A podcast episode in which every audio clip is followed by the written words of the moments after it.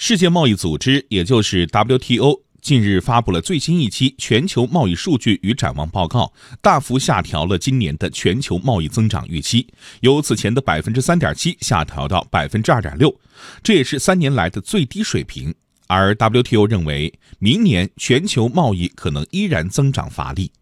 关于增长乏力的原因，报告指出，全球贸易增长在去年受到若干因素的拖累，包括政治因素、全球经济增长疲软、金融市场波动以及发达国家收紧货币政策等。世贸组织总干事阿泽维多说：“The fact that we don't have great news today should surprise no one.” 没有很好的数据，我们并不意外。当然，有其他因素的影响。升级的贸易紧张局势是主要的因素。更多的不确定性意味着投资和消费的减少，特别是投资的减少对于贸易有很大影响。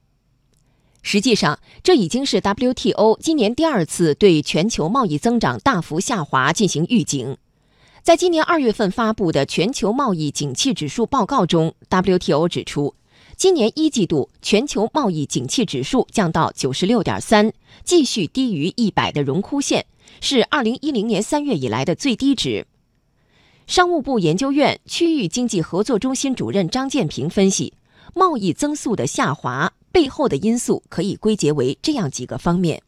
最重要的经济基本面的因素是在于全球市场未来增长的不确定性，再加上呢，全球经济复苏目前来讲是比较脆弱的。我们会看到国际货币基金组织其实它已经把今年的经济增长预期下调了，贸易增长这个环节呢，显然也是其中前景看淡的重要的因素。最后一个因素呢，就是资源能源的价格的周期的波动和有些大宗商品的价格的低。使得很多资源类的国家现在的增长的前景也不是特别的向好。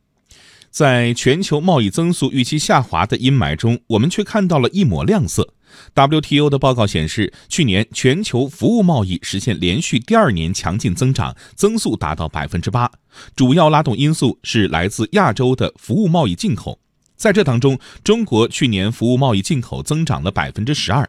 张建平表示，中国通过多种方式提升了经济发展的活力，为全球经济增长贡献了力量。